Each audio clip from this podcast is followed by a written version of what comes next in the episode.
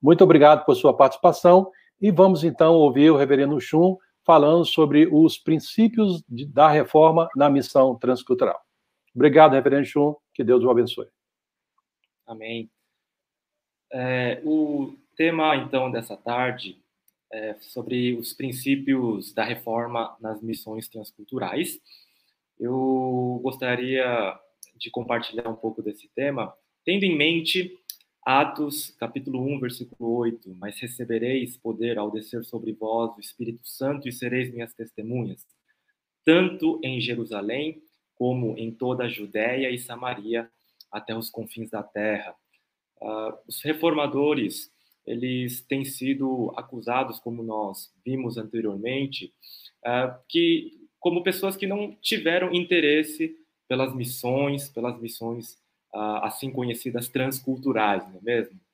E é isso que diz, por exemplo, esse importante historiador, Herbert Kane, dizendo o seguinte: as forças espirituais liberadas na reforma falharam em produzir qualquer atividade missionária. Né? Olha só que é, declaração forte que ele está dizendo aqui. Ele reconhece que algo espiritual e profundo aconteceu na época da reforma, mas que ela falhou como consequência numa prática missionária.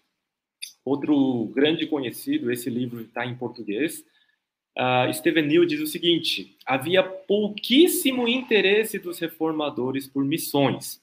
As igrejas da reforma não achavam que missões eram uma obrigação da igreja. Pouquíssimo interesse dos reformadores. Será que isso é justo para com esses homens e mulheres que arriscaram as suas vidas naquele momento tão conturbado pela verdade, pelo amor às escrituras, pela correta doutrina da, da palavra de Deus e também para todas as coisas que estavam acontecendo naquele período. É, esse livro é o mais conhecido aqui no Brasil, da Ruth Tucker, Missões até os Confins da Terra. E olha só uh, o outro, então, lado dessa interpretação histórica. A doutrina da predestinação ensinada pelos calvinistas fizeram missões irrelevantes se Deus já escolheu aqueles que salvaria, não é mesmo? Então, tem outra forte afirmação, agora de cunho mais teológico, outras eram das motivações, né, como se os historiadores, de alguma forma, é, conseguissem é, ler os corações e os intentos das motivações, mas aqui é uma argumentação teológica, dizendo que especificamente a doutrina da predestinação uh, é que impediria essa paixão missionária. Uh, um grande influente uh, historiador também vai também nessa mesma linha, que é o Kenneth Scott Latourette, e os reformadores foram indiferentes para as missões mundiais por causa de sua teologia falha, tá? Então a declaração era quanto à teologia falha aqui. Bom, Realmente, quando estudante, quando a gente lia todos esses livros referenciais na área de história e de história das missões, uh, isso me incomodava e incomoda até hoje muitas pessoas que, que percebem que alguma coisa está errada nessas afirmações todas. E, e, e, o meu professor, o reverendo Elias Medeiros, que falou na semana passada, ele escreve uma tese é, importantíssima, fundamental, defendendo o seu doutorado na área de missiologia, e ele vai é, é, traçar a origem a um historiador alemão lá do século retrasado já, né, que é o Gustav Werneck. Então ele é um dos grandes uh, missiólogos é, de que podemos considerar Werneck como o primeiro missiólogo acadêmico, aquele que numa universidade, né, é, tinha uma cadeira, então, como um catedrático, ele passou a estudar a história das missões, a missiologia propriamente dita, as estratégias de missões, e ele vai falar, então, uh, e chegar, então, a essas conclusões. O Gustavo Werneck, então, de acordo com o Dr. Elias Medeiros, foi o primeiro a afirmar tudo isso acerca dos reformadores, e, e daí, então, uh, ai ai ai dos historiadores que não fizeram a sua lição de casa e falharam em consultar as fontes primárias. Eles deveriam ter ido lá diretamente para as cartas uh, dos reformadores, né, é, minuciosamente analisado todos os textos, mas me parece que os historiadores posteriores a Werneck falharam é, e fizeram aquela, aquela pesquisa um pouco mais preguiçosa, consultando apenas uh, fontes consideradas secundárias, né, aquilo que outros historiadores vão falar, e o historiador referencial para quem os outros historiadores, todos eles, uh, se, todos eles consultaram, vai ser justamente esse Gustavo Werneck. Então essa é a tese do doutor Elias Medeiros, né? É uma tese muito interessante, muito importante. Ela está publicada em inglês na revista Fides Reformata. Uh, mas, em primeiro lugar, eu diria que a, a teologia de Gustav Werneck ela é problemática e, e aqui, então, vemos uma, uma, um certo preconceito teológico. Gustavo Werneck, ele vinha de uma origem anabatista, é, que era um movimento ali entre os luteranos de renovação espiritual, e tinha uma teologia arminiana. Tá?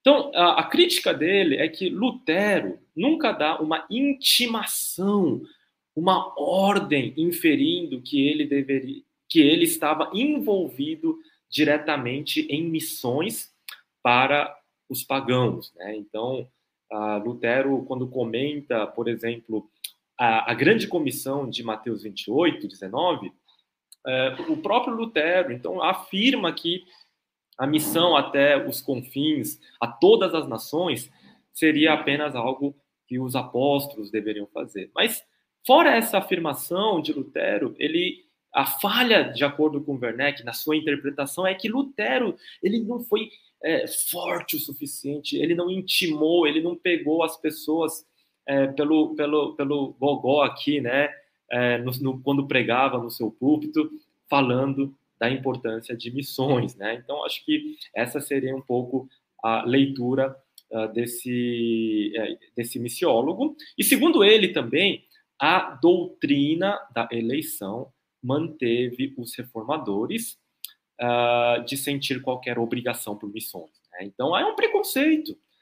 Falar que a doutrina da eleição manteve os reformadores longe, aí vem esse preconceito e uma falta de entendimento do que é realmente a doutrina da eleição e da predestinação, porque de, uma, de maneira muito caricata, quem acusa uh, os, reforma, os reformados com a doutrina da eleição com missões que não combina, que seria algo é, como um fatalismo, porque os seres humanos seriam robôs sem escolha nenhuma para as suas próprias decisões. Então, é, é, é na verdade, essa grande é, é um grande preconceito e de uma forma muito caricata que tenta se retratar, então, essa doutrina como algo que não combina com missões, quando na verdade a garantia do sucesso das missões está na doutrina da eleição. Nós vamos falar isso uh, mais à frente, uh, mas ainda continuando aqui, será que a missiologia não tem importância? Né?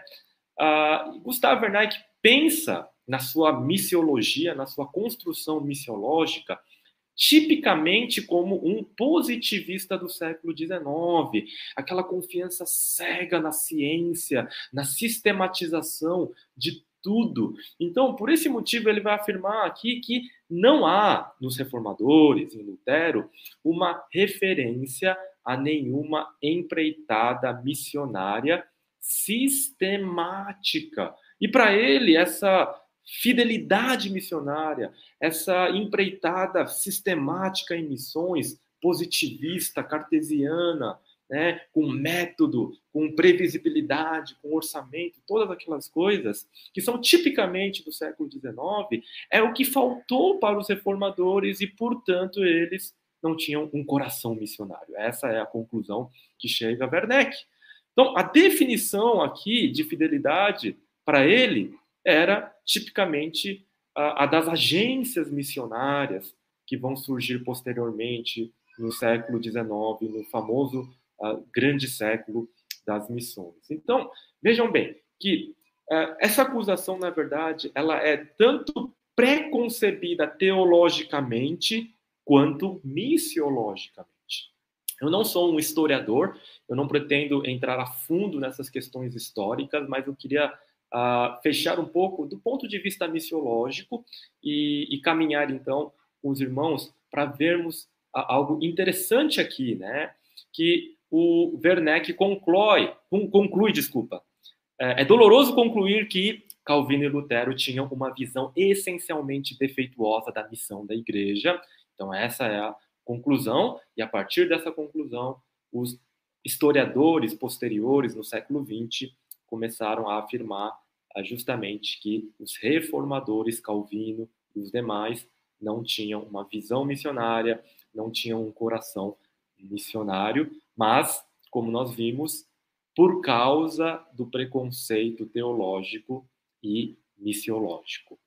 Bom, é, isso hoje é, ela se replica também nesse novo movimento chamado igrejas missionais, né? Então, o Ed Stetzer, que é um dos grandes representantes dessa nova maneira de olhar para missões, olha só a, a, frase que ele explica, é, que ele diz aqui é, no, no início do seu livro. A igreja missional rejeita as falsas esperanças da tradição e da técnica humana reposicionando-se como um corpo de indivíduos enviados em missão. A reforma nos deu o conceito da igreja em que as coisas certas são praticadas: pregação correta, ministração dos sacramentos e outras práticas. As metodologias contemporâneas apresentam o conceito de igreja como fornecedora de bens e serviços. Ambas as metodologias são insatisfatórios de plantar, meios insatisfatórios de plantar igrejas neotestamentárias, igrejas missionais em nossa época atual.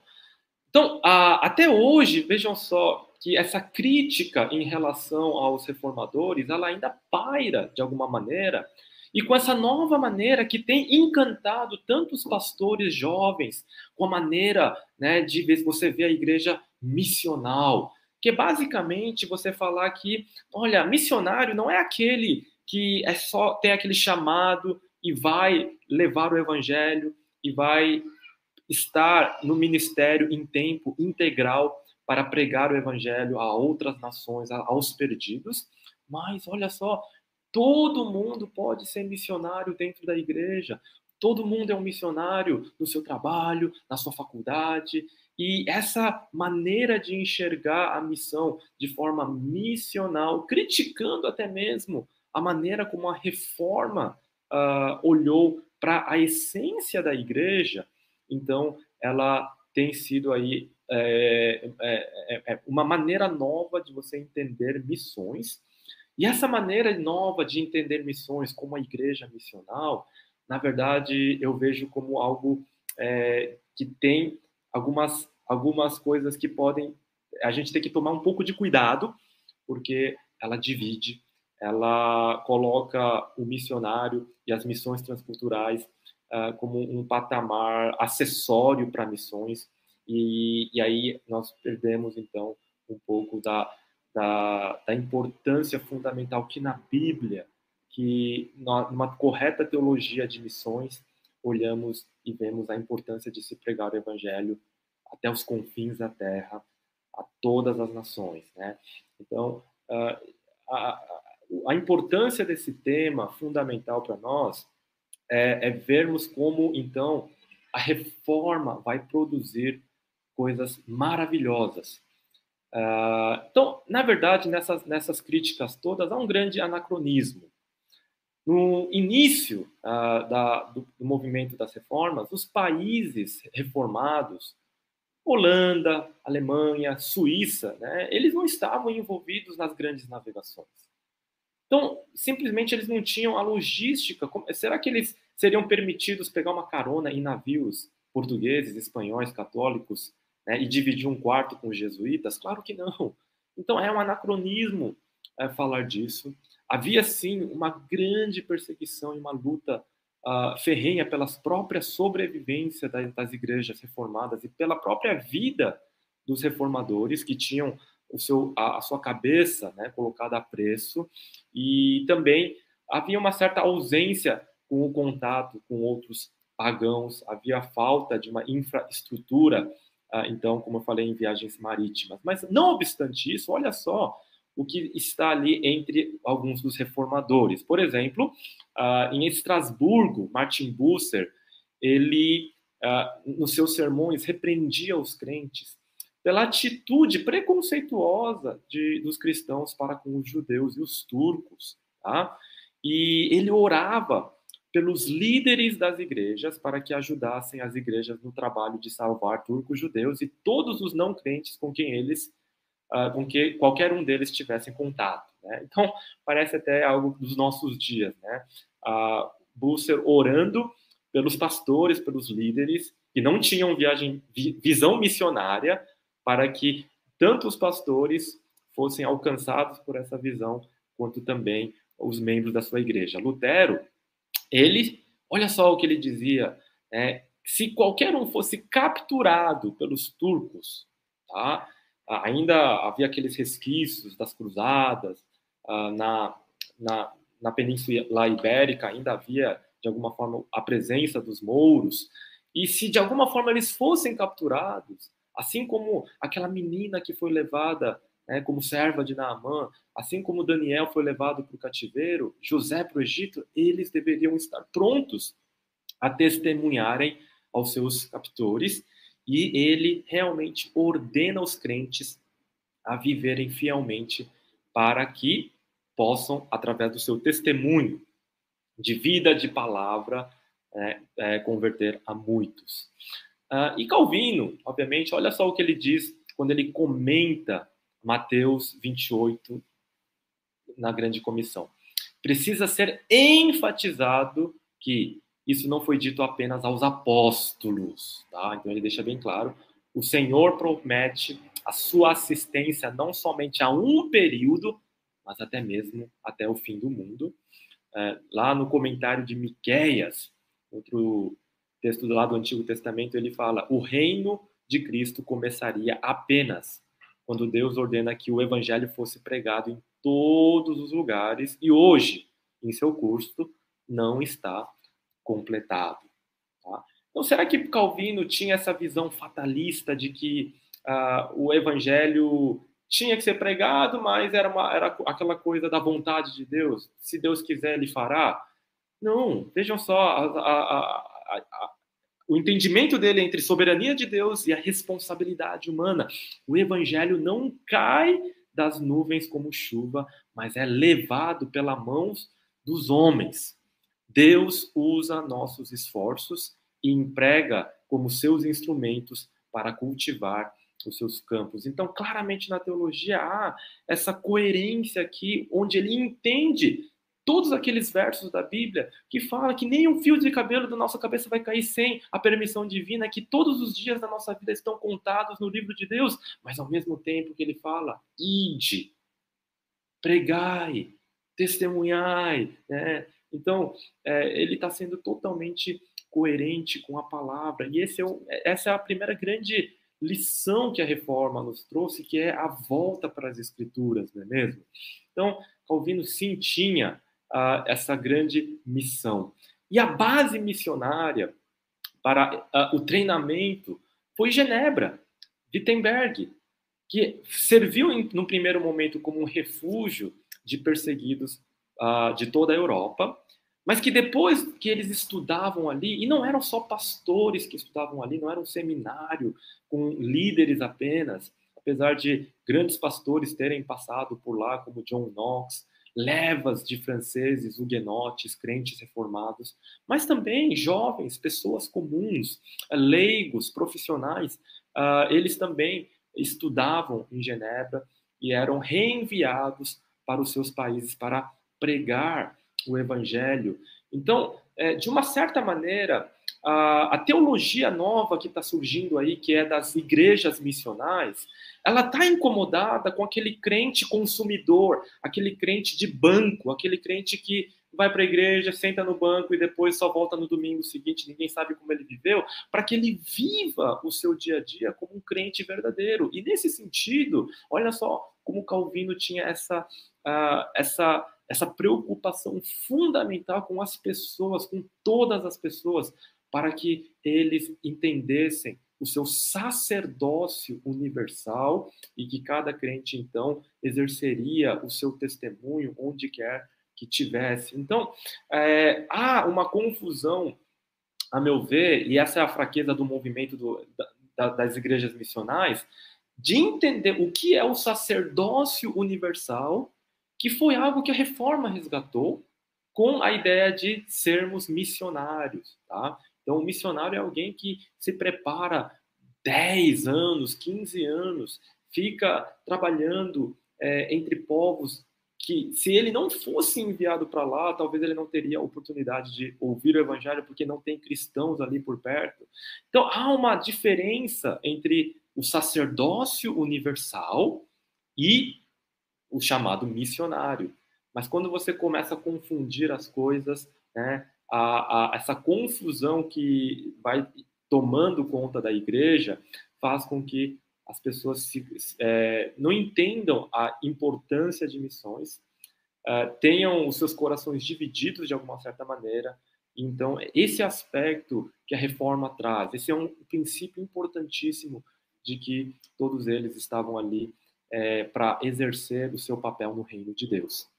Bom, havia esse registro da companhia uh, dos pastores, que eram ex-alunos que passaram por ali e que foram enviados para terras estrangeiras, para a maioria para os seus respectivos países, é, para levar o evangelho. E esse registro, ele é um registro é, incompleto, né, de acordo com os historiadores, pela sua periculosidade. Imagina você ter ali uma prova e onde achar essas pessoas nos seus países, mas havia mais de 140 é, pessoas enviadas ali. Né?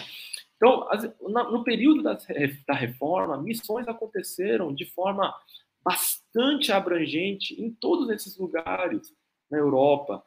o presbiterianismo nasce ali nesse contexto, na Polônia, na Hungria, até hoje a Hungria tem um grupo, tem uma igreja reformada, né?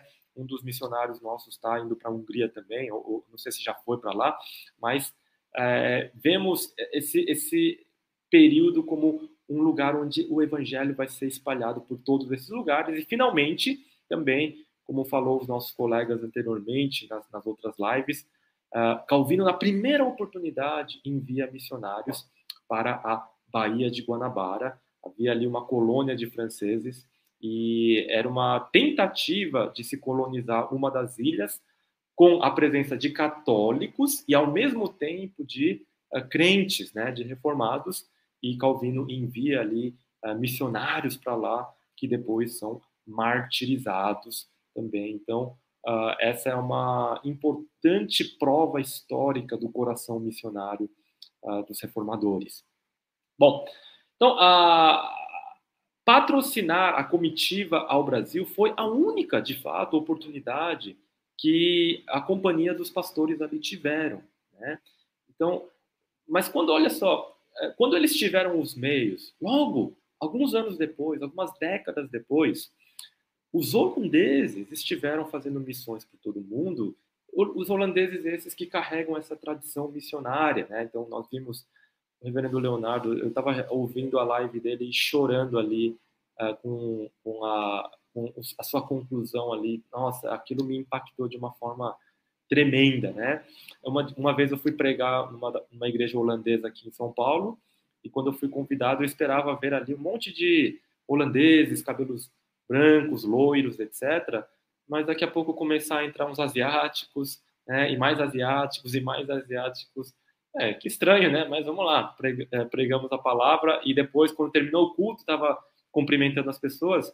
É, todos ali eram da Indonésia que é uma ex-colônia é, holandesa, e até hoje eles mantêm a fé, né, por gerações mantêm a fé reformada, né, quando os holandeses estiveram em vários lugares levando o evangelho, porque praticamente em cada navio holandês havia ali um, um missionário, um capelão, que também foi enviado juntamente. uh, poucos conhecem Justus Eurnius, né? E esse missionário, olha só, foi pioneiro na Índia 200 anos antes de William Carey, né? William Carey era conhecido como esse grande pioneiro, ele ainda continua sendo é, considerado esse grande pai das missões modernas, mas 200 anos antes dele, as missões reformadas levaram esse missionário ali para a Índia, tá? Esse é um fato é, que talvez não é muito conhecido. E também temos o John Eliot, mas ah, lá entre os indígenas nos Estados Unidos. Então, a, a reforma ela vai trazer e produzir uma robusta teologia de missões. E o ápice desse momento que a reforma produz, uma teologia grandiosa de missões, é através de um grande missiólogo chamado Gisbertus Voetius. Voetius, é, ele é desse período, olha só, poucas décadas depois da Reforma Protestante, né, começado, ele nasce naquele período, e ele vai ser, então, um dos primeiros teólogos, muito antes de Gustave Werneck e tantos outros, ele vai ser considerado verdadeiramente o primeiro teólogo protestante a escrever uma teologia de missões. E tudo isso surge diante de uma questão missiológica prática, quando os holandeses estavam enviando, então, os seus colonos e, e, e as pessoas, os pastores para lá, a questão que surgiu, como seria feito o batismo infantil para essas famílias que estavam vivendo nas Índias Orientais. Então, ele escreve esses dois textos, né, que são volumes de, de tratados teológicos, e, e, neles ele vai trazer então um pouco dessa teologia. Uh, ele é nascido numa família nobre holandesa. Uh, ele vai estar tá vivendo, ele cresce num período muito conturbado da Guerra dos Oito Anos contra a Espanha. Depois vem esse período uh, de embates teológicos com os arminianos, que estava ali de uma forma crescendo de forma ferrenha. E ele, mas ele era um gênio, prodígio, tá? Com apenas 15 anos, ele ingressa na Universidade de Leiden e pastoreia a, essa outra cidade por seis anos. Ele tem dez filhos e ainda achava tempo né, para pregar oito vezes por semana. E os seus sermões eram evangelísticos e muitos católicos é, se convertiam, né?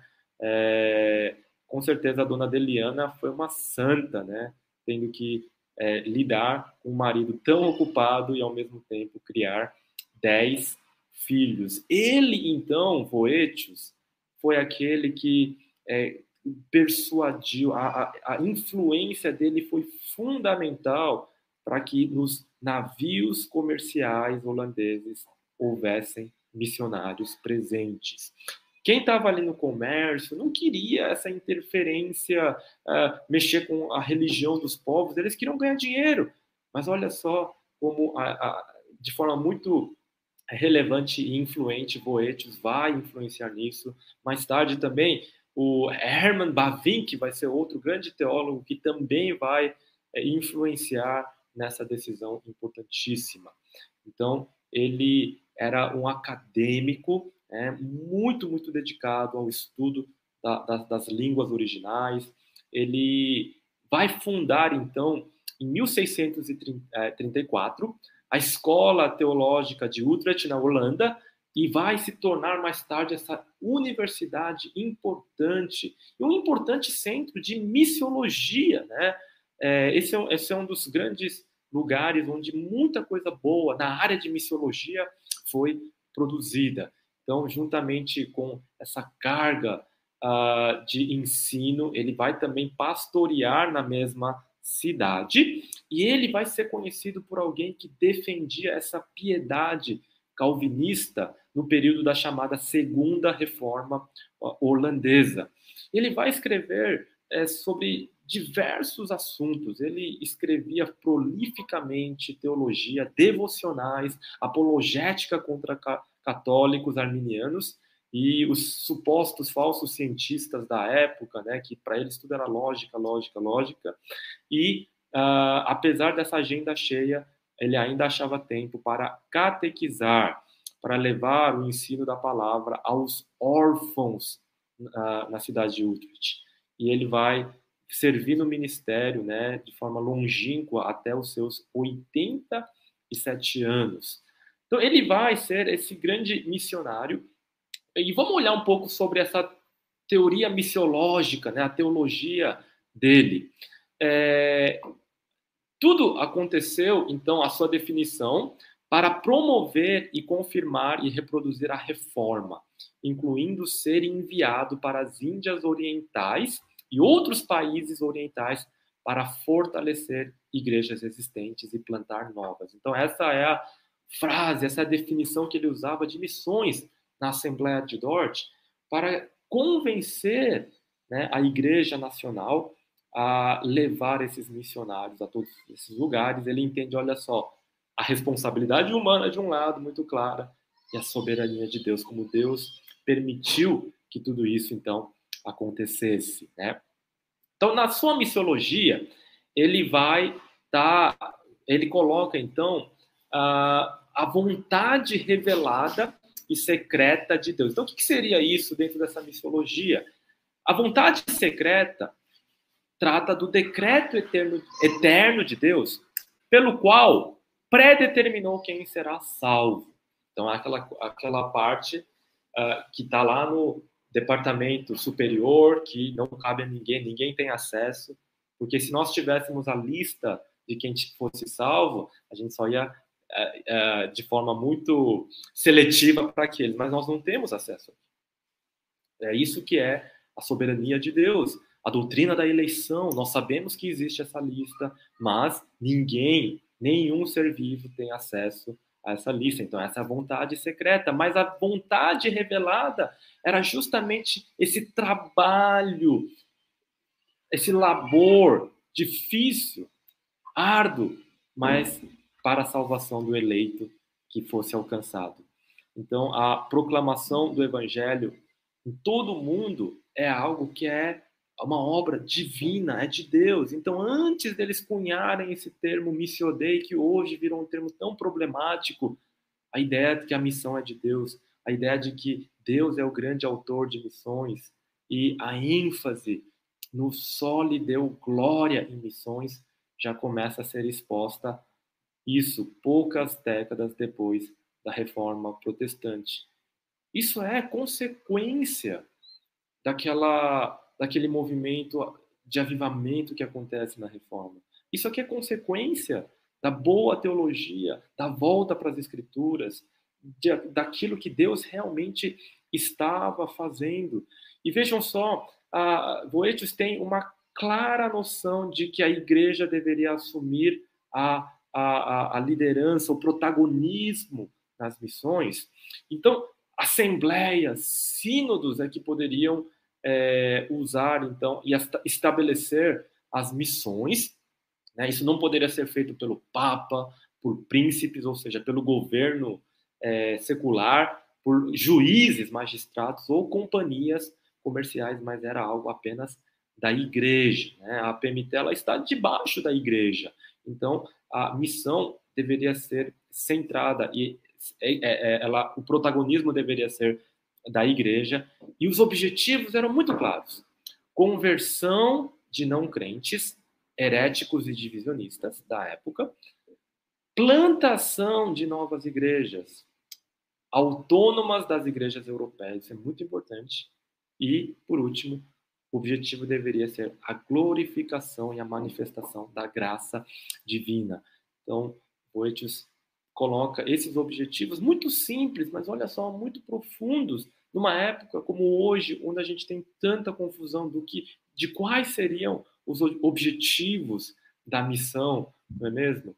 Então, a, a, a, ele coloca bem claro que a conversão, a plantação de novas igrejas e a glorificação e a manifestação da graça divina.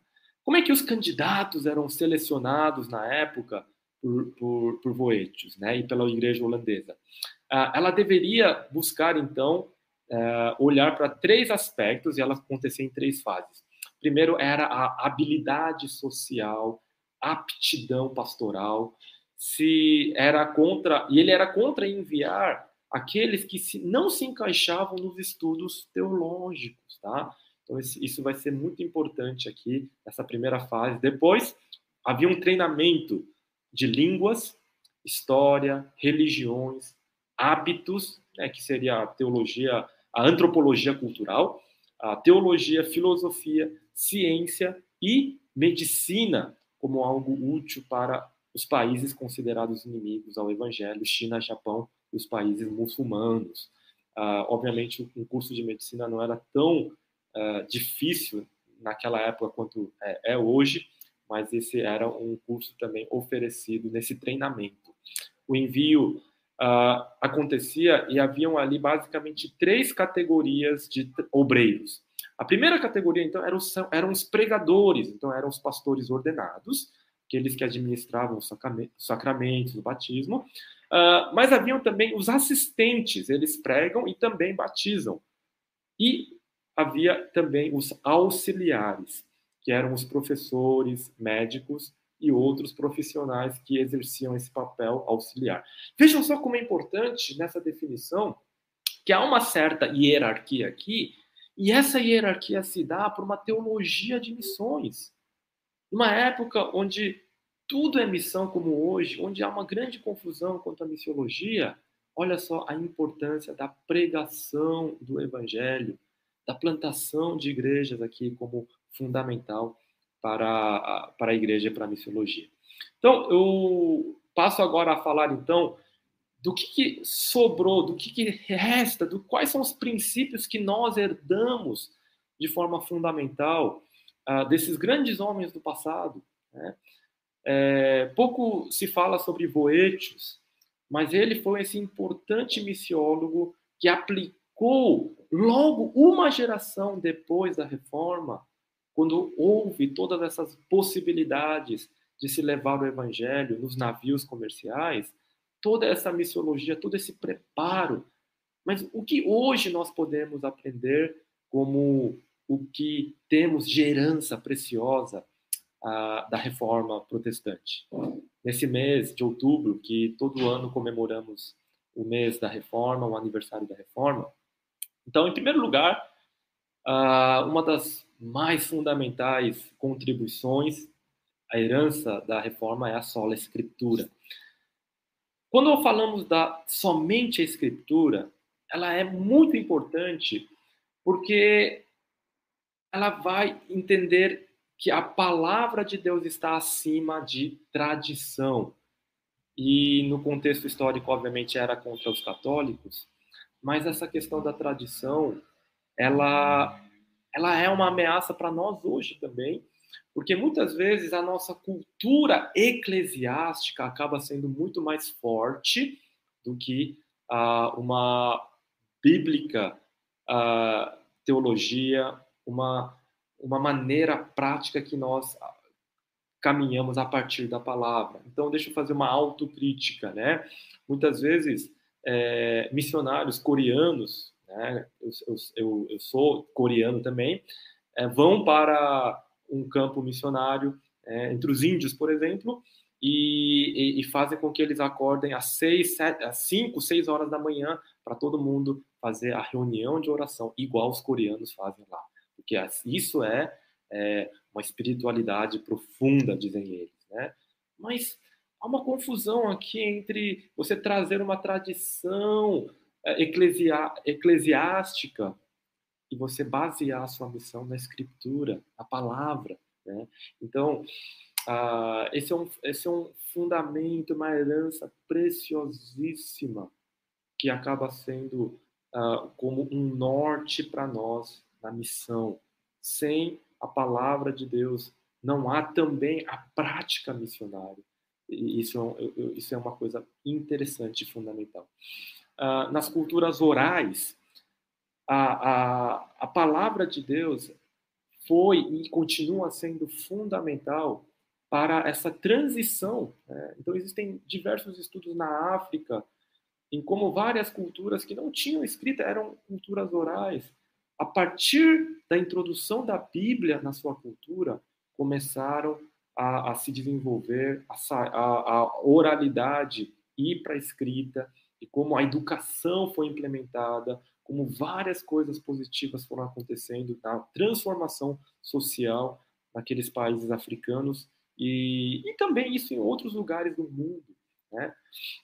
Ah, por exemplo, conversando com missionários hoje que trabalham na tradução de Bíblias, olha só, os próprios missionários acabam sendo preservadores de línguas indígenas que estão próximas a desaparecer, porque as novas gerações não querem saber da sua língua materna, mas querem aprender só o português. E só querem usar o português. E aí, quando você está lá traduzindo a Bíblia e ensinando os jovens a amarem a sua língua, a palavra de Deus na sua própria língua, para que eles não tenham vergonha da sua própria língua, a, a palavra acaba sendo fundamental para é, preservar, ao contrário do, da crendice popular que os missionários destroem as culturas. Né?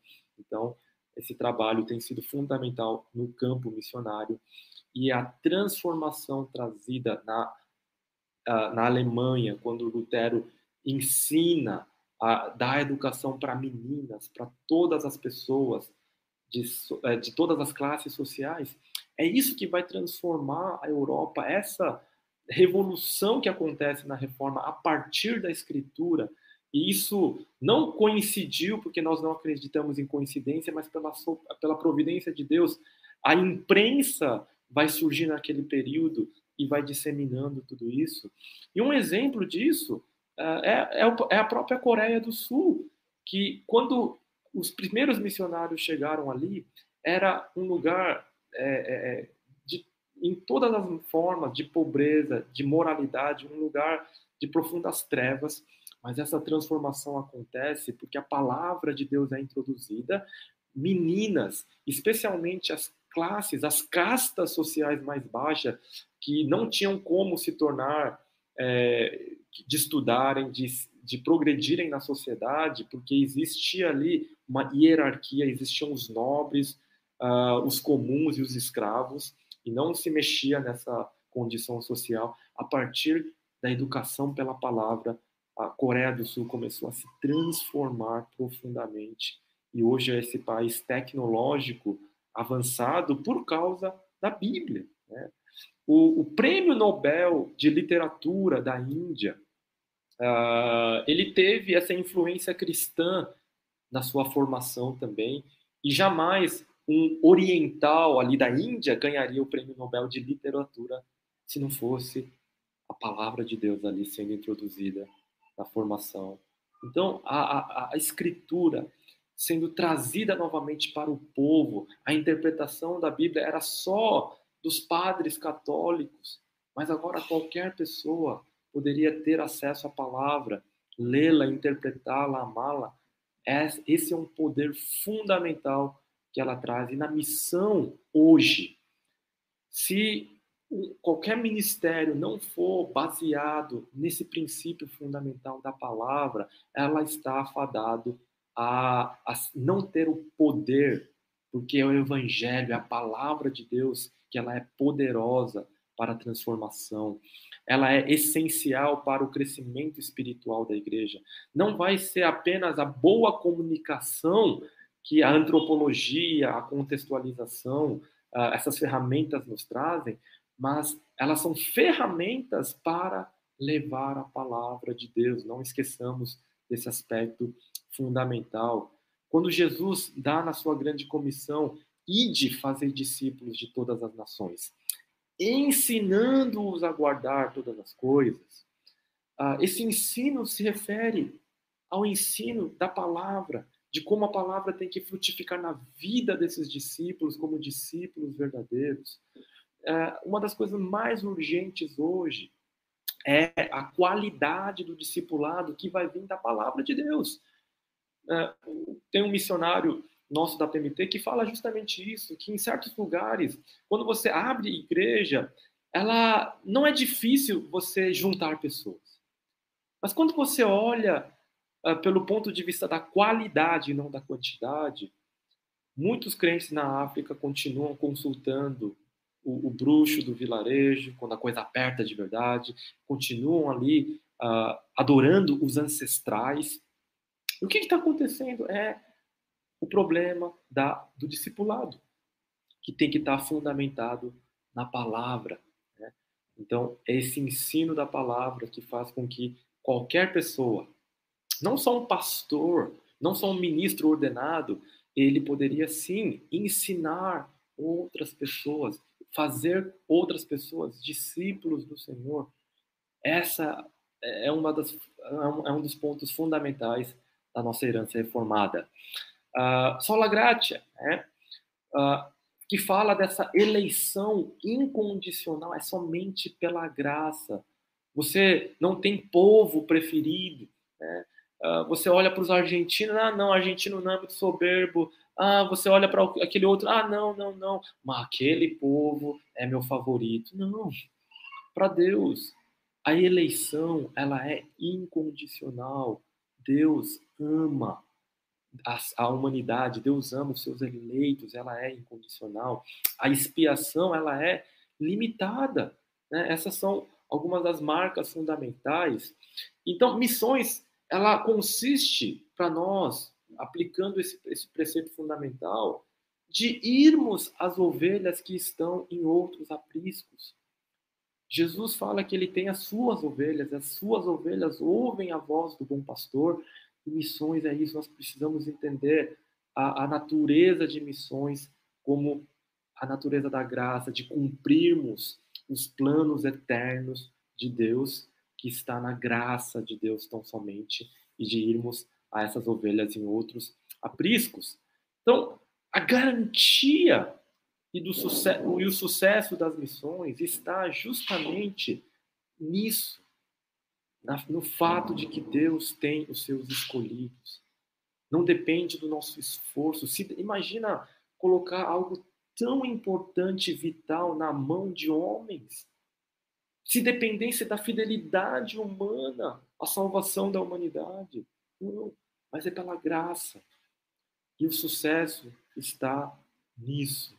A garantia do sucesso está justamente na graça de Deus na eleição incondicional. É com essa segurança que famílias são enviadas como missionários. É com essa garantia que igrejas e conselhos missionários analisam projetos em oração e confiam na vontade de Deus de que o Senhor irá à frente disso.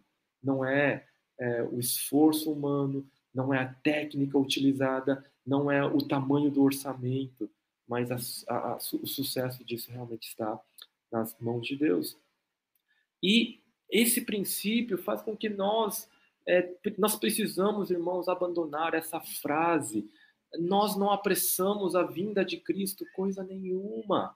Mateus 24 não ensina isso.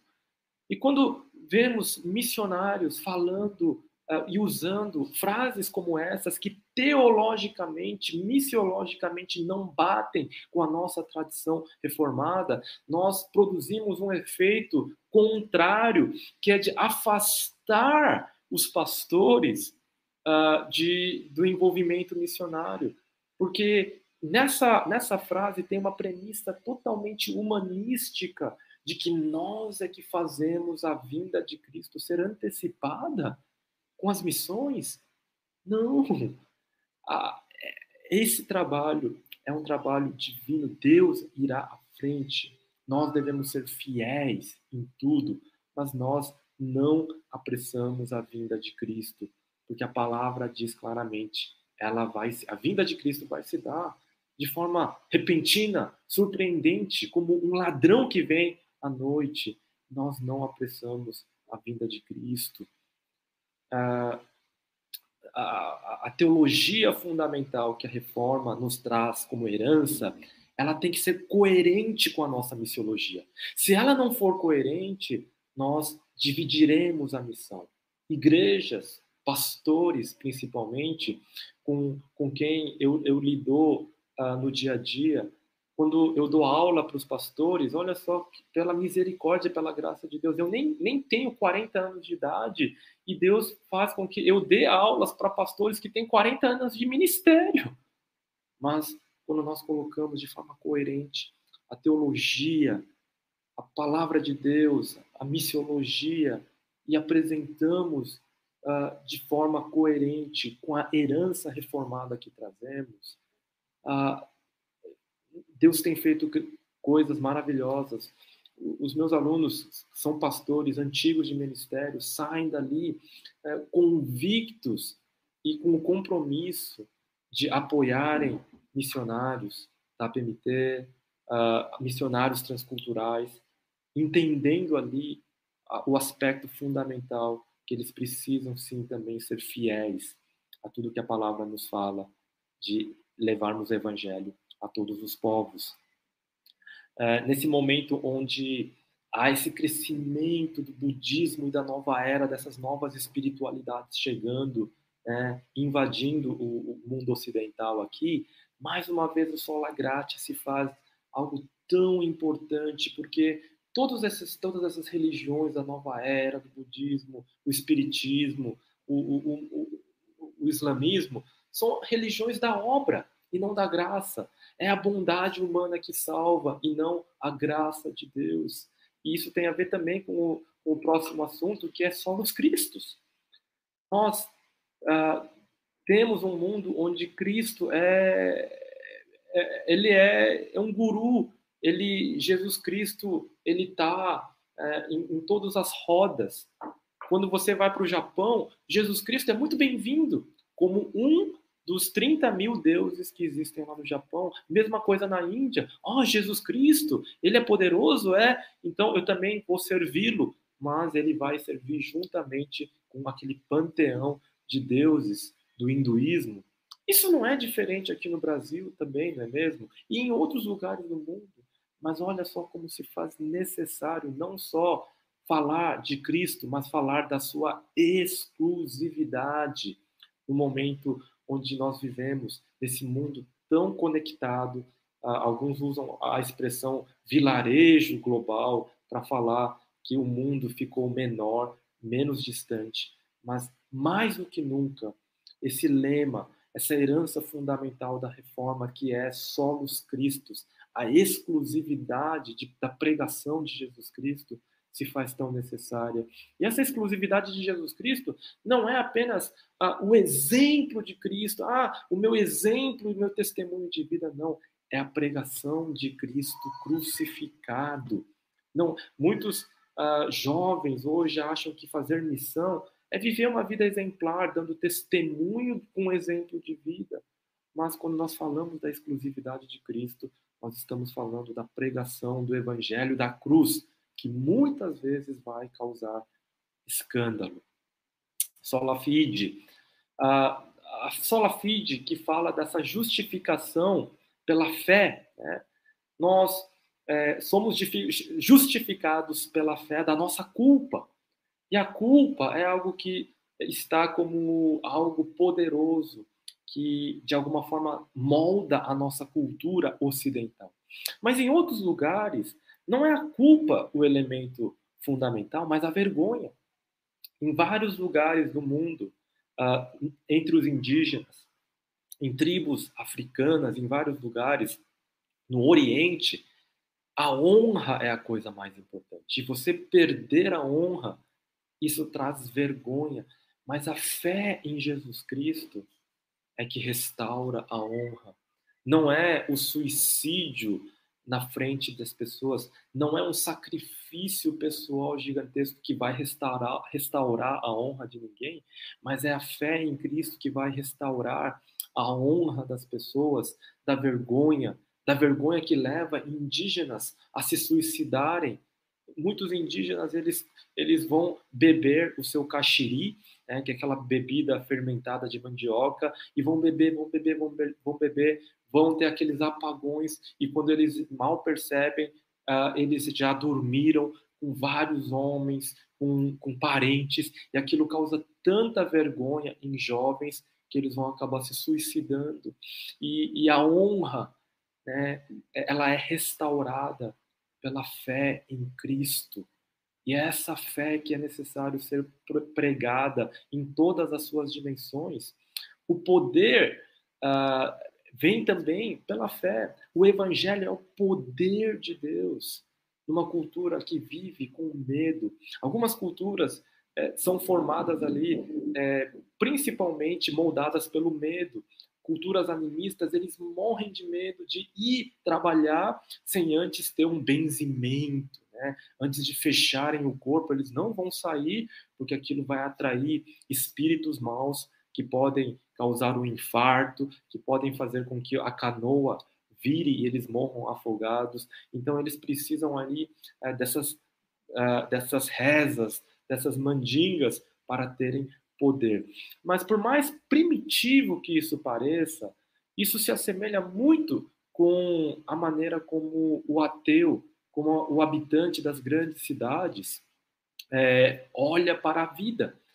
Porque uma das grandes uh, doenças do, desse século é a depressão, a ansiedade, o síndrome do pânico, que são, na verdade, a forma de medos irracionais que surgem no ser humano, que querem controle, previsibilidade de tudo, dos processos, mas é o poder que eles então vão tentar acumular para vencer esse medo.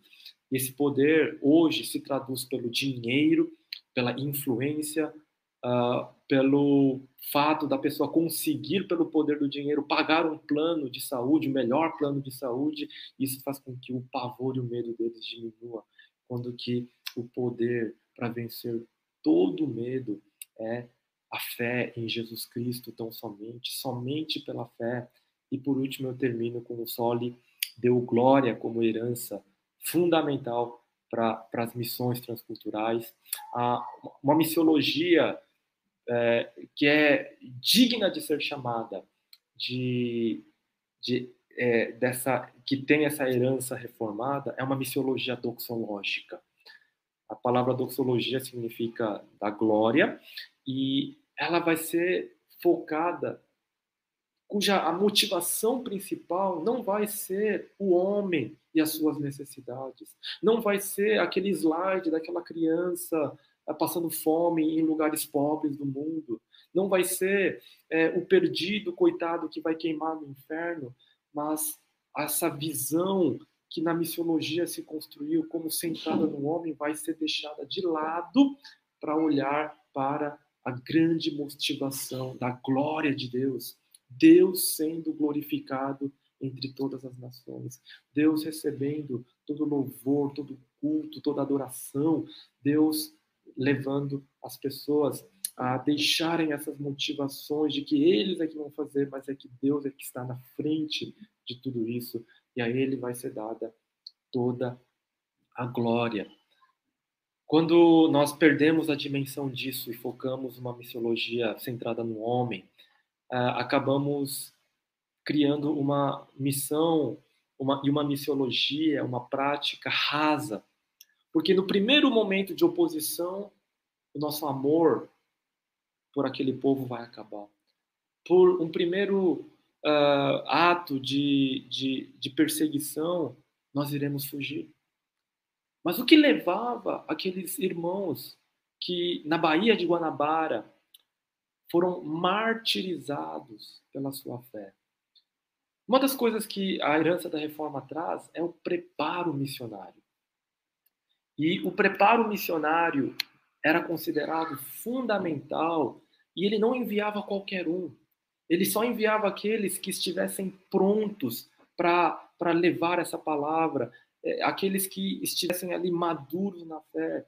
E, e, esses irmãos que foram enviados para Guanabara produziram a Confissão de Fé Fluminense, ou a Confissão de Fé de Guanabara, que é um documento teológico profundo, falando da trindade, dos sacramentos, da conversão, de todos esses aspectos.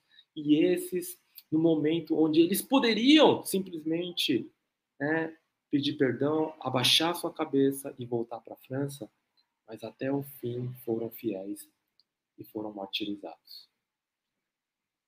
A, no cristianismo, é, Ao longo dos séculos se produziu mártires.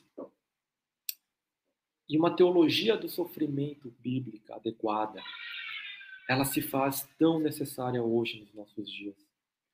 Ah, lá na Coreia, no meu país, da onde eu venho, é, gerações de pessoas foram mortas por causa da sua fé. Muitos negaram Cristo. Quando o oficial japonês ou o comunista falava para ele negar Jesus ou ele para para ele fazer a adoração diante do imperador ou da bandeira, eles se curvaram. Mas quem foram os crentes que até mesmo perdendo as suas vidas e sendo torturados, não abandonaram a sua fé? Foram aqueles que tinham a sua, o seu fundamento na palavra. Aqueles que não viviam de sentimentalismos é, de uma fé sentimental e, e cheia de experiências espirituais, mas aqueles que tinham o fundamento na glória de Deus. Pensavam não na sua felicidade, mas em Deus em primeiro lugar. Não na sua segurança, mas na segurança do reino de Deus. E que tinham esse fundamento e que foram discipulados por homens, por mulheres, por missionários que colocavam a palavra de Deus como a sua autoridade poder e colocavam a glória de Deus em primeiro lugar, esses é que deram as suas vidas como mártires. E é desses que nós precisamos hoje. A herança reformada não é um, um, um rótulo bonito. Hoje em dia está na moda ser calvinista. Hoje em dia você, ao ser calvinista, isso é uma coisa bonita que entra no seu currículo. Mas ser, ser calvinista, ser reformado, é você pensar realmente em primeiro lugar, não na sua carreira, não naquilo que você pode receber, mas a glória que vai ser dada a Deus quando nós somos fiéis em tudo. Que Deus abençoe. Obrigado, Reverendo Chum, pela bela exposição. Certamente o tempo nos restringe em aprofundar no tema. Mas eu, alguma das coisas que uh, você falou, é, eu queria chamar a atenção basicamente a, a, um ponto, dentre muitos, mas o tempo não me permite somente destacar um aqui. Quando o irmão falou so, somente a escritura, aí me veio a pergunta: será que falta-nos conhecer a Deus para uma melhor prática de missões? Porque se a igreja ela não está tendo a prática é, é, da missão, aí baseado no, na herança reformada, será que os atuais líderes, os que, que ficam em cima dos púlpitos da vida, ou nos púlpitos das igrejas, não conhecem Deus o suficiente para saber que a Escritura nos impulsiona anunciar essa glória de Deus ao mundo? Ah, Reverendo Marcos, é, é com muita tristeza e com muito temor diante de Deus que eu afirmo isso, mas a minha percepção é justamente essa de que muitos pastores eles assinam embaixo na, nesse sola da reforma, toda é, a sola escritura. Mas quando nós ouvimos muitos dos pregadores, dos grandes pregadores até, e, e, e eles olham e pregam e expõem o texto bíblico, e claramente naquele texto está lá todas as nações, confins da terra, os povos. Simplesmente essa aplicação, esse ponto do sermão é deixado de fora uhum. para questões assim. E, e até mesmo o, o baixo engajamento uh, para as missões transculturais por parte dos pastores é, é algo preocupante. E como tentei apontar, Uh, novas tendências e modismos surgem, como a questão da, das igrejas missionais, que na verdade uhum. acabam confundindo esse esforço, confundindo o que é missão. Por, e, e, é surpreendente como quando a gente expõe uh, na palavra, uh, na, na, teologia bíblica de missões, a, a, a como os pastores eles estão longe né, de entenderem, a, a liderança está longe de entender que eles realmente precisam se engajar muito mais e que tem essa responsabilidade como igreja e como líderes. É, eu, eu, eu preocupo muito porque o aprofundamento do conhecimento da, das escrituras pode nos levar a um conhecimento profundo intelectual das escrituras. Então, isso aí pode obstacular o verdadeiro conhecimento de Deus revelado a nós, né, através da palavra dele, e nós temos acesso à própria língua, na nossa própria língua, né? E sabemos que a palavra pode mudar, né? Quando o irmão fez uma citação que a própria Coreia teve essa influência na educação e na educação cristã e, se e tem se tornado uma grande potência. O que, que o irmão pode dizer um pouco mais sobre isso? É, eu creio que é, na, na, logo na, no início da igreja na Coreia houve esse ímpeto missionário desde o início. Então nunca foi algo a ser considerado se nunca foi uma opção não fazer missões na Coreia. Né? Então já a igreja já nasce então desde o, desde 1907 quando acontece o primeiro grande avivamento Uh, alguns anos depois já enviaram missionários transculturais né, para ilhas distantes com povos ainda não alcançados. E, e, e, na verdade, a profundidade da palavra, ela, ela, ela na verdade, ela é seletiva, reverendo. Creio que os pastores, sim, se aprofundam, mas em temas né, da teologia, ah, em certos livros da Bíblia, em certos assuntos de forma seletiva, mas realmente não consideram o todo da Escritura, né, quando, e, e fundamentalmente quando a gente fala de missões, é algo que acaba sendo um pouco estranho né, para muitos e é, e é, muito triste ver essa situação. Mas eu creio que é, retomarmos a, esses temas da reforma e aplicá-los para as missões, ela é um desafio muito grande, mas é, é, é algo que muitos, não só eu, mas muitos, é, o Reverendo Elias, vários é, de, que foram antes da gente, e a gente tenta de alguma forma, ah, dentro da nossa capacidade, da nossa pequenez, tentar ah, acompanhar e crescer nos ombros desses gigantes. É, temos que fazer como o irmão citou em algum momento da sua exposição, que quando as pessoas oravam pelos seus líderes, oravam pelos seus pastores, e de fato, aqueles que têm a responsabilidade da exposição da, tua, da palavra de Deus, temos que orar para que haja a, a, não somente uma exposição bela na, na técnica, na oratória, mas nos verdadeiros pressupostos bíblicos para nos impulsionar a pregar essa verdade em todos os lugares. Né? Isso é algo que a gente tem que pensar e praticar. Nós que somos pastores e muitos outros estão aqui participando com a gente nessa live, é, orem pelos seus pastores, orem por aqueles que são responsáveis é, em ensinar, né? Ah, nós vamos agora para algumas perguntas aí que o, alguns fizeram no chat, e aí vamos passar para o reverendo Chum com, com a Isabela fazendo as perguntas. Boa tarde, reverendo Chum. Obrigado por essa exposição da palavra e da história que você passou para nós. Todo mundo aqui é muito contente de poder ter essa aula também de missões, de conhecer vários historiadores que muitos até nunca tinham ouvido falar e que são tão relevantes para missiologia. E nós temos aqui algumas perguntas que os nossos internautas fizeram para você, para você responder para nós. É, a primeira o Kleber vai colocar aqui na tela. A Maria perguntou assim: será que não falta ainda uma compreensão mais profunda de que os cinco solas são justamente o resultado e esforço missionário da reforma protestante? É, Maria, uh, boa pergunta. É, sim, eu creio que os reformadores eles claramente tinham, uh, mas os solas ali são um resumo de uma certa maneira de toda uma teologia, de toda uma, de toda uma época onde eles estavam uh, trazendo então de novo a centralidade da palavra, da fé de Jesus Cristo, da graça, de tudo aquilo que nós bem conhecemos, né? e, e quando nós entendemos a partir do ponto de vista das missões que isso é fundamental, que essa é uma herança preciosíssima e que na missiologia, então os, os missionários deveriam ser muito mais ativos em praticar, em observar esses princípios nas prática missionária.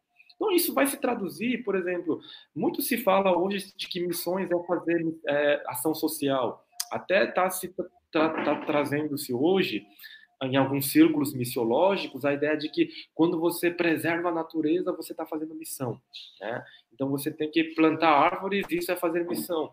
Essa confusão toda é pelo abandono desses princípios da reforma. Né? Uh, então, uh, tudo isso, então, a, a, nossa exposição de hoje foi para tentar mostrar um pouco da, da nossa rica herança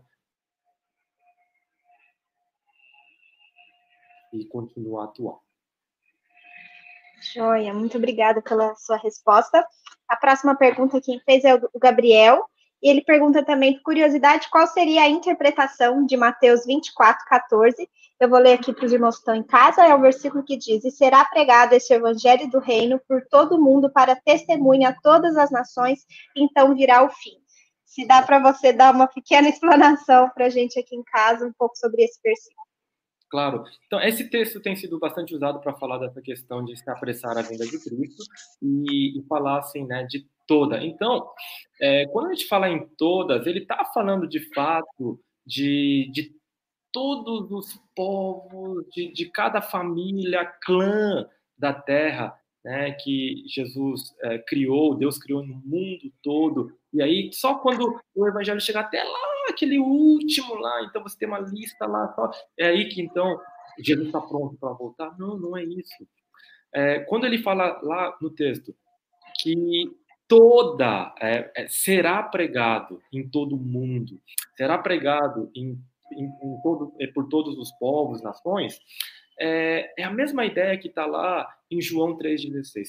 E Deus amou ao mundo de tal maneira. Né? Então, como é que as pessoas muitas vezes vão interpretar Deus amou ao mundo, né? A, a, todo mundo. Então ele amou todo mundo. E aquelas pessoas que vão para o inferno, ele não amou, né? Então é a mesma maneira de olhar que toda ali pode significar todos os eleitos, perfeitamente. Mas o fato é que ela, ela, essa ideia contradiz textos fundamentais onde Deus fala que é, ele vai vir de maneira surpreendente.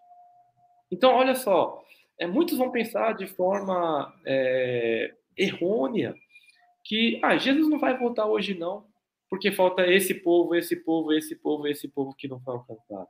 Tá? É, aí, esse tipo de coisa, isso afasta muitas vezes teólogos e, e, e pastores de um engajamento maior missionário por causa dessas contradições, eu acho. Né? Então, nós estamos juntos, então nós precisamos primar pela verdade e entender que uh, nós sim precisamos levar o evangelho a todas as nações, a, a todos os povos, a todo mundo. Mas, de fato, uh, isso pode fazer. Nesse exato momento, tem missionários em muitos lugares. Também falta missionários em outros lugares também. Mas isso nunca vai ser um impedimento para Jesus voltar. Tá? Porque ele vai ser, vai ser algo surpreendente. Pode ser amanhã, pode ser hoje à noite que Jesus volte. Então, essa é uma doutrina fundamental e que essa confusão toda, ela, na verdade, é prejudicial é, para a igreja de Cristo. Joia. É, Chum, a gente veio acompanhando aqui todas essas lives que a gente fez sobre a reforma e a gente percebeu muito como são coisas desconhecidas da própria igreja sobre a influência e a importância da reforma protestante nas missões e como que isso influencia a mobilização missionária na igreja e o engajamento. E aqui temos muitos missionários e muitas pessoas nos ouvindo que têm o desejo de mobilizar mais a sua igreja para as missões, para fazer com que as igrejas sejam mais envolvidas com os missionários. Então, quais dicas você daria para quem está nos ouvindo aqui sobre para uma melhor mobilização missionária nas igrejas? Excelente pergunta, Isabela. É, entenda os pastores. Olha, os pastores, eles amam missões, eles querem é, participar de missões, mas muitas vezes alguma coisinha, aquela, aquela frase mal colocada, aquela doutrina não, não muito clara, né, isso vai fazer com que os pastores se afastem. A, a, a questão de você ter uma clara é, um, um, projeto missionário que contemple a glória de Deus, contemple plantação de igrejas. Então, é, entenda quem são ah, os líderes, os tomadores de decisão, o que enche os corações dele. Então, aquela ideia de que missionário não gosta de teologia, ou missões e teologia são a, a, opostas, e que teólogo não gosta de missões, isso é falso. Mas essa só, uh, só ao diabo interessa essa divisão. Então, eu creio que é, assim como na, na, na, na, reforma, Calvino colocava a importância da preparação, o missionário precisa, sim, a meu ver, ter um bom currículo também, ele precisa é, ser ali alguém apresentado, mantenha relacionamentos. Isso é chave na nossa cultura. Se você tem um projeto missionário e tal, é, e sem ter um relacionamento né, com aquela igreja, com pessoas, com aquela liderança, é, é, é muito difícil. Então, é, seja é, relacional, invista tempo nos relacionamentos, eu creio que isso é fundamental, e foque não somente em testemunhos, mas quando a gente fala só a escritura, é a palavra. Então, sabe quando o missionário medita naquele texto, e aquela, aquele texto é aquele texto que enche o seu coração, é aquele texto que Deus falou para ele? É isso que ele tem que expor para a igreja, e não simplesmente chegar na igreja e falar das suas experiências, e, e, o povo, né, fica lá, eu quero experiência, não quero palavra. Mas olha só, é, eu creio que a, a beleza ali é, e o poder está na palavra, mas ela ganha vida na medida que você aplica com as suas experiências no campo missionário. E, e, e, e quando a gente deixa a palavra de, de lado, usa o texto só para abrir o culto como um pretexto, e simplesmente fala de testemunho e tal, é, é, a gente está deixando de lado um pouco esse princípio da sola escritura também, que faz com que os pastores, né, que estão lá na tomada de decisões, conselhos, uh, fiquem com o pé atrás. Né? Então, o povo é, tem um povo bem mineiro, é meio desconfiado de tudo. Né? Então, eu creio que a gente precisa sim ser cuidadoso e, e, e, e deixar né, fazer uma boa apresentação, deixar esses obstáculos de lado. E assim eu creio que esse engajamento e a mobilização seria mais eficiente. Muito obrigada, Chum, pelo seu tempo aqui de responder as nossas perguntas, pela sua palestra aqui também. Então, a gente queria é, finalizar aqui. Você pode dar também as suas palavras finais sobre o pessoal de casa. Fique aqui à vontade e logo depois o pastor Agripino vai retomar. Irmãos, é, eu agradeço muitíssimo a oportunidade que a PMT é, me concede para falar aqui nessa live. Eu tentei, de alguma forma, expor a, a importância da reforma é, na, hoje para os jovens pastores. É, eu represento essa geração, então, de muitos pastores que estão no pastorado, estão no dia a dia, têm que lidar com a pandemia, pagar aluguel, construção, é, é, as contas, o pastorear as pessoas e tantas coisas. Mas é, se você é um pastor como eu, diante do ministério, de tantas dificuldades, é, e está preocupado com a sua igreja, está preocupado em servir a Deus, não deixe de fazer missões.